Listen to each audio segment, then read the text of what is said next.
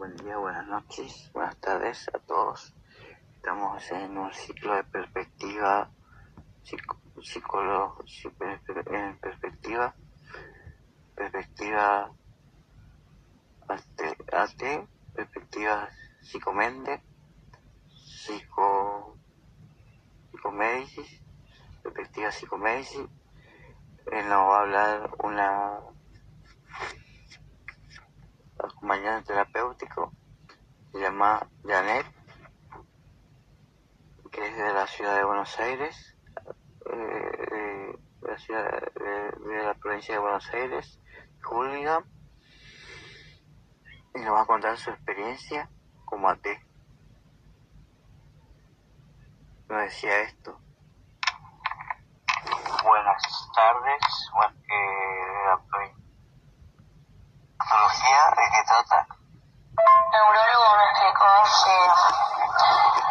eh, va perdiendo la movilidad de a poco, ¿viste? Eh, tiene menos movilidad, o sea, antes caminaba y en poco tiempo es el deterioro cognitivo. en poco tiempo dejó de caminar y bueno, ahora está postrada en la cama.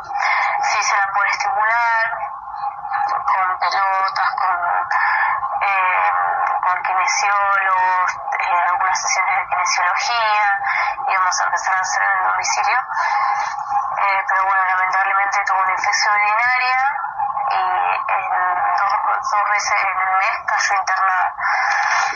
Así que bueno, ya no, no podemos hacerlo ahí, pero sí va a ser en el centro de rehabilitación. El síndrome, el trastorno de síndrome de Lewis es que va perdiendo de a poco la, la movilidad es un deterioro cognitivo y eso lo que tiene también es eh, demencia, delirio, eh, que los pajaritos, que los elefantes vuelan y bueno, cosas incoherentes.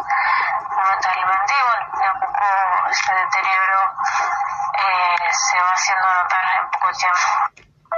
¿Haces el abordaje terapéutico para este? Cuerpo de Lewis, la memoria.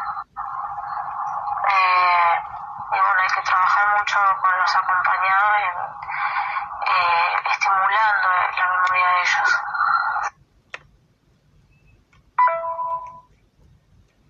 El abordaje siempre es con, eh, en conjunto con la familia, ¿no? Yo trabajo eh, estimulando con una pelota, hablándole, diciéndole, por ejemplo, qué linda estás, cosas siempre positivas y eso le hace bien a ella escuchar cosas lindas. Eh, ella recuerda mucho el pasado, mi acompañada y bueno, es tratarla de, eh, de, de, recordar esos momentos lindos del pasado, eh, también asociándolos, jugando con, eh, mostrándole cosas y que ella vaya por ejemplo, enumerando, le desordeno números y ella que vaya ordenándolos, se vaya pagando a poco, porque lo que lo que pasa es que es eh, los cuerpos de Lewis van deteriorando muy rápido la memoria y hay que estimular eso.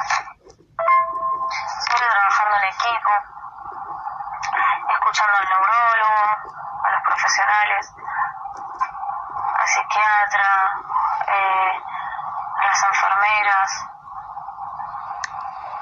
siempre, bueno, eh, se trabaja en equipo. Y con la familia se trabaja mucho. y también, bueno, conteniendo a la familia, no solo al, al, paciente, sino a la familia también, porque hay momentos de mucha angustia. Y eso, acompañándolo y apoyándolo siempre. Le leo un libro también, a veces le, le hago escuchar música, le pregunto qué música le gusta, que ella recuerde qué música le gusta a ella, me dice la cumbia, y bueno, ¿te acordás de algún grupo? Sí, me dice Los Palmeras, bueno, y ahí le pongo música a Los Palmeras, y eh, cuando estaba en silla de ruedas me hacía bailar. Ahora, bueno, está, está en cama, pero siempre desde el humor, ¿no? Función como, como acompañantes es hacer pasar el mejor momento al paciente. Yo también sabes que hay que, acompañado, hay que ser positivos con el acompañado. ¿Cómo haces vos, Janet, para no estresarte de trabajo? Bueno, yo tengo un momento de meditación con mi acompañada, en el cual hacemos meditación en YouTube, con música eh, o eh, también meditación guiada. Y bueno, la respiración también, eso, eso sirve bastante, saber respirar. Em,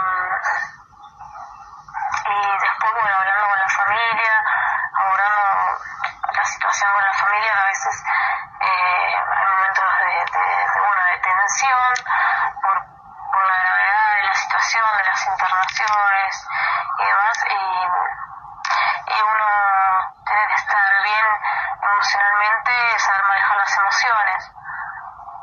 Eh, porque si, por ejemplo, ¿no? un familiar llora adelante de la paciente, tratar de que, bueno, de, contener y que no lo vea llorando, bueno, sacarlo afuera, diciendo que va a estar todo bien, que, que la compañera no, no vea toda esta situación porque si no se angustia más todo y bueno, eh, tratando de, de, de, abordar esa situación también con la familia, de, momentos de tensión, hablar pausadamente, eh, con tranquilidad y siempre desde el lado positivo.